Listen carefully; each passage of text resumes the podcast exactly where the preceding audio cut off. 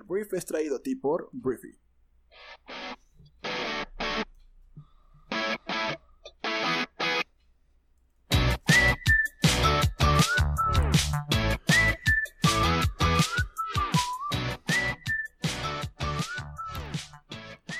Muy buenos días, Briefers. Muy buenos días. Yo soy Arturo Salazar, eh, tu anfitrión y uno de los fundadores de Briefy. Bienvenidos a este programa que es el Brief. Si eres nuevo en, este, en, este, en esta comunidad, eh, el Brief es un programa en el cual platicamos las noticias más importantes del mundo, las cuales les llamamos la conversación del mundo, y pues te permitimos conocer todo esto para que tú le des el mejor uso y provecho que te parezca esta información. Entonces, bueno, si te parece bien, pues vamos a empezar la semana. Empezamos esta semana de 24 em, de febrero este, que bueno, ya casi se termina el segundo mes del año. Así, así como enero duró como cinco meses, febrero duró como tres minutos. Entonces, así vamos ya empezando la semana y vamos a empezar con la agenda de México.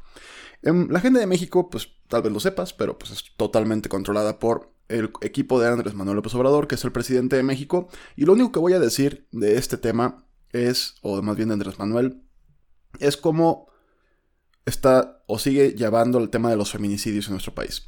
El presidente Andrés Manuel López Obrador sostuvo que detrás de las críticas sobre su postura y acciones en contra de los feminicidios están grupos conservadores que no lo ven con buenos ojos. López Obrador fue cuestionado sobre por qué ha dado mayor difusión a la rifa del avión presidencial que a los recientes casos de violencia contra las mujeres en el país. ¿Por qué? Pues porque pues es político, ¿no? O sea, es político, o sea, quien habla mal de su propio gobierno, ¿no? Entonces yo sé, yo entiendo que no es lo correcto, pero pues sí, obviamente le vas a dar más, más punch a algo que te está aligerando la carga, como lo es la rifa del avión presidencial, a literalmente prenderle agua y gasolina, digo agua, fuego a la gasolina que, este, pues te, está, te podría provocar una crisis política mucho más importante. Entonces Andrés Manuel, malamente a mi parecer, pues dijo que es un asunto de los conservadores que no me ven con buenos ojos, pero vamos a proteger a las niñas, a las mujeres, a todos los mexicanos, es mi responsabilidad. Y sí es, ¿no? O sea, de alguna forma sí es su responsabilidad. Este... Sentí la respuesta del viernes un poquito más aterrizada y no tan en la nube como lo, pues sí estuve criticando jueves y viernes, en el sentido de que se iba mucho al gran plan maestro, cuando pues lo que necesitamos es precisamente proteger a las niñas, a las mujeres y a todos los mexicanos, ¿no? Hoy, ya. Entonces, bueno, em, su gobierno trabaja para garantizar la seguridad de todos los mexicanos, fue lo que dijo. Entonces, después de eso, se le preguntó, oye, ¿qué onda con Beatriz Gutiérrez Müller? Eh, Beatriz Gutiérrez es la esposa de Andrés Manuel López Obrador, que pues no está fungiendo el tradicional em, puesto de primera dama en nuestro país y em, ¿Cuál fue el tema con Beatriz? Fue que cambió de postura respecto a su apoyo al paro nacional de mujeres el 9 de marzo. Si no sabes de qué estoy hablando, este, diferentes grupos y, mujeres del país, el próximo 9 de marzo no van a salir a trabajar, ni a nada, ni a existir. O sea, no van a salir de sus casas, se supone, este, para, pues, demostrar cómo sería un día sin mujeres en, en nuestro país, ¿no? Entonces, Em, es, lunes 9 de marzo. Hay diferentes empresas y diferentes gobiernos y diferentes instituciones que ya están apoyando este, este paro. Em, y pues te digo, ya hay como matices en los cuales dicen, oye, pero ok, si no vamos a salir a, si no vamos a salir a trabajar, tampoco hay que salir a consumir. Porque pues el tema es, de alguna forma, hacer una crítica, no una crítica, un llamado de atención al gobierno y también, pues también tendría que tener un peso económico esto, ¿no? Y, va a ser un peso económico, ¿no? El hecho de que las mujeres no salgan, este, a, sus labores productivas en ese día, ¿no? Entonces, al respecto de esto, Beatriz Gutiérrez Müller primero lo apoyó y luego ya no. Y toda la gente se quedó pensando, oye, pues Andrés Manuel habrá presionado para dejar, de para dejar de apoyar esta iniciativa y Andrés Manuel dijo que ella es muy libre, es una mujer con criterio que no me pregunta cosas, ella actúa de acuerdo a sus convicciones. Lo que sí creo es de que se debe tener cuidado porque están metidos los conservadores, los que no nos quieren. De repente se volvieron feministas, reiteró el presidente, ¿no? Así como vamos a acabar más hondo este hoyo de la mala eh, reacción política de a este tema, ¿no? Entonces es interesante, o sea, Andrés Manuel, yo casi siempre que escucho lo que dice, pues intento verlo en perspectiva, ¿no? Desde acá un poquito más arriba, con toda la, con toda la perspectiva y la, ¿cómo se dice?, la fotografía completa. Y generalmente entiendo que no le habla a un sector socioeconómico medio alto alto, ¿no? O sea, entiendo que no le habla a, El otro día hablaba con un buen amigo y me decía, güey, es que me tiene enojado, que no sé qué. yo le digo, güey, no te está hablando a ti. Está hablando a su base importante de seguidores que le mantienen pues ese ranking en más del 60% de aprobación, ¿no? Ese rating más bien. Entonces, a, mi parecer, Andrés Manuel tiene contentos al empresariado más rico del país y a la gente más pobre del país.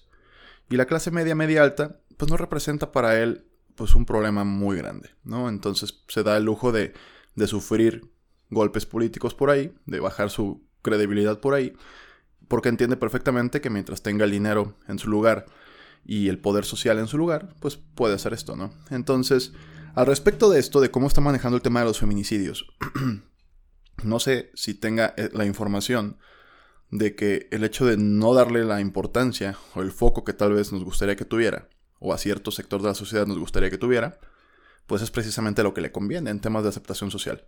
Vuelvo a lo mismo, no estamos hablando de lo, lo más adecuado. Estamos hablando de, pues esto que parece más un candidato presidencial que un presidente este Andrés Manuel que pues se niega a, dejar de hacer campaña, a dejar de, pujar por eh, su propia popularidad, ¿no? Entonces esto al final del día lo tiene en un punto pues envidiable para muchos otros presidentes de la historia. Sin embargo, pues a mí cuando me decía el discurso de, oye, pues voy a ser el mejor presidente de los últimos tiempos, voy a hacer la cuarta transformación de la vida pública, pues creo que valdría la pena sacrificar un poco su propia popularidad por hacer lo correcto, por realmente hacer lo correcto. Entonces, pues bueno, así está la cosa. Te digo, en el tema de su, esposa Beatriz Gutiérrez Müller hubo un cambio de postura en el cual dejó de apoyar el paro del 9 de, marzo. Este, y en general, te digo, maneja este tema como los conservadores, involucrándose en todo el tema y aprovechando para golpear. Que algo debe haber de eso, por supuesto. Sin embargo, se equivoca por completo en el diagnóstico de la situación del país al pensar que todo el movimiento y el reclamo social por la muerte de las mujeres y la muerte en general y la inseguridad del país es un tema conservador que lo único que busca es golpetear su administración. Ahí sí se va a topar con pared. Y bueno, sigamos hablando de México. Y el Banco de México confirmó que el ajolote este, este anfibio que vive principalmente en los, en los lagos de Xochimilco, en los canales de Xochimilco, va a ser parte de la nueva imagen del billete de 50 pesos. Em, es oficial, ya es oficial. Este es el, el ajolote y el maíz en Xochimilco, que es patrimonio cultural de la humanidad, el maíz aparecerán juntos en el nuevo billete de 50. Ambos elementos representan el proceso histórico del México antiguo y el billete entrará en circulación en el año 2022. Este billete se une a los nuevos diseños con ilustraciones relacionadas con nuestros ecosistemas naturales, eh, en el país y distintas etapas en la historia de México, desde la época prehispánica hasta la actualidad, fue lo que dijo el Banco de México. Entonces, bueno, el ajolote no será el único espécimen endémico que aparecerá en la nueva familia de billetes, misma que ya ha empezado su circulación poco a poco con el de 500 pesos, que representa al ecosistema de las costas, mares e islas con la ballena gris. También podemos esperar la aparición del el águila real y el jaguar. Entonces, eso es todo. Vamos a lo que sigue. Vámonos a Estados Unidos porque el demócrata senador por Vermont, que es Bernie Sanders, logró el sábado una decisiva victoria en las asambleas electorales de Nevada y se consolidó como el líder para la candidatura demócrata que enfrentará al presidente Trump en las elecciones presidenciales de noviembre. Eh, un poquito del contexto de Sanders, pues tiene 78 eh, años y tuvo un apoyo del casi 46%, seguido por el ex vicepresidente de Estados Unidos Joe Biden con un 19%. O sea, es abrumador. O sea, Bernie Sanders sí está dando mucho de qué hablar en estas pre, pre ¿cómo se llaman? Pre-campañas, no, precandidaturas. Eh, y bueno, Sanders, quien se describe a sí mismo como socialdemócrata, fue respaldado por una coalición diversa de votantes jóvenes y de mediana edad, latinos, sindicalistas y mujeres blancas con educación universitaria para la victoria Nevada, según Edison Research. Su triunfo en el primer estado racialmente diverso sugiere que su mensaje contundente de justicia social y económica, incluida su promesa de brindar atención médica universal a todos los estadounidenses, pues sí está resonando entre una coalición más amplia de votantes demócratas. Entonces, pues bueno, en su discurso reiteró sus promesas de una reforma de salud, una lucha en contra del cambio climático, un mayor control de la tenencia de armas y un aumento del salario mínimo. Y pues sí, suena a cosas que cierto sector de la población definitivamente le gustaría tener, ¿no? Entonces te digo, em, pues bueno, hay una... Bernie Sanders es el puntero oficial de, de la de la precandidatura o de las internas demócratas en Estados Unidos. Hay gente que lo considera demasiado izquierdista para manejar el país y piensan que se va a ir el país a la basura. Me recuerda un poquito a la oposición de Andrés Manuel en su campaña, en cualquiera de las tres ediciones de su campaña.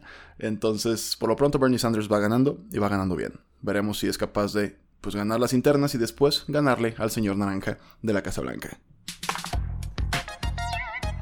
Vamos a hablar del coronavirus, que, caray, este, este fin de semana como que de repente hubo mucha noticia y mucha actividad y muchas cosas que creo que tenemos que tocar. Em, tenemos que hablar primero de China, porque el presidente de China, el Xi Jinping se llama, em, pues es la mayor emergencia sanitaria, dijo él, en China desde la fundación del régimen comunista en 1949. Fue lo que dijo el presidente de China en una aparición en la televisión estatal china. Y dijo que es necesario aprender de las evidentes deficiencias que ha habido en la respuesta de China. Este, de alguna forma esto se está poniendo, ya lo dije, o sea, bueno, no lo he dicho más bien, siempre digo ya lo dije y a veces no lo he dicho. Em, esta pues epidemia ha cobrado la vida de, de 2.400 personas, más de 70.000 personas en solamente China continental. Si nos vamos ya al mundo, tanto Italia este fin de semana tuvo pues como una explosión de esto. El, presidente italiano aprobó el sábado una serie de medidas extraordinarias para intentar contener la difusión de los casos de coronavirus en el norte del país que alcanzan ya los 79 contagiados, como la prohibición de entrada y salida de las 11 localidades consideradas epicentro de la epidemia.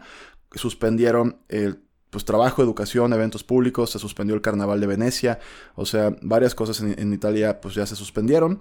En Estados Unidos también aumentó la cuenta de personas infectadas, lo cual pues ya es mucho más llamativo y llama más atención por nuestra cercanía que tal vez en algún momento pudiera llegar a México. Corea del Sur eleva la alarma al máximo porque también aumentó los casos de coronavirus. Este tuvo un aumento de las infecciones, dos nuevas muertes, mientras que los medios de comunicación estatales de China advirtieron que el brote todavía no ha alcanzado su punto de inflexión a pesar de algunas señales de remisión. Entonces, pues bueno, hay, 602 personas este, contagiadas en Corea del Sur. Eh, se duplicó entre el viernes y el sábado literalmente el nivel de personas contagiadas. Y esto está afectando todo, ¿no? O sea, esto va a alentar la economía un poquito más, más, de lo que ya lo tenemos. Eh, por ejemplo, Bimbo, Bimbo que es la panadería más grande del mundo mexicana, eh, anunció que suspendió temporalmente las actividades en una de sus plantas en China debido al brote de coronavirus. dice que tienen 10 plantas en China y una de ellas está en Wuhan, que es el, ahí nació todo este desmadre y que atiende a sus clientes de comida rápida. Eso fue lo que dijo Daniel Servitje, el director general de la compañía, en una llamada a sus analistas para discutir sus resultados del cuarto trimestre del año pasado. Entonces te digo, así está la cosa, está complicadilla, o sea, sí está... Es algo que nos tiene que em, llamar la atención, que nos tiene que mantener eh, alertas porque pues también la Organización Mundial de la Salud dice que esto todavía está lejos de terminar. Entonces, mucho cuidado, pues todo lo, Síguete cuidando mucho.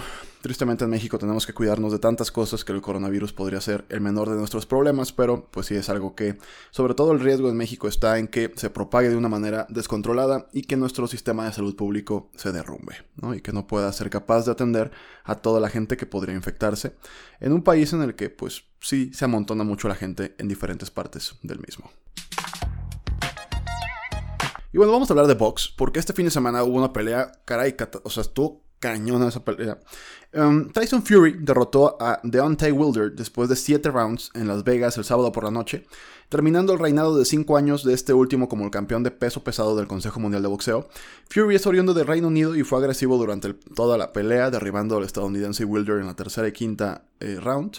Y bueno, al final del, del séptimo round, este, la esquina de Wilder tiró la toalla lo que significaba que su título se transferiría después de 10 defensas anteriores. Y pues bueno, Wilder elogió a su contrincante después de eh, la pelea, pero parecía decepcionado de que su esquina hubiera pues aventado la toalla, ¿no? Diciendo que estaba listo para salir, pues ahora sí que, aunque sea noqueado, pero salir pues de una forma más honrosa u honorable de esa pelea, ¿no? Entonces, estos dos ya habían luchado previamente en el año 2018, lo que terminó con eh, los jueces dictaminando en un empate dividido. Entonces, pues fue una pelea muy padre. Si te gusta el box y la viste, pues me imagino. Digo, hubo cosas raras. Por ejemplo, este Fury, en una parte de la pelea que estaban como muy ya ensangrentados los dos. O sea, porque eso sí era muy impactante. No sé por qué demonios. Decidió lamer el cuello de Wilder, que estaba lleno de sangre. O sea, literalmente le lamió la sangre. Fue algo muy asqueroso.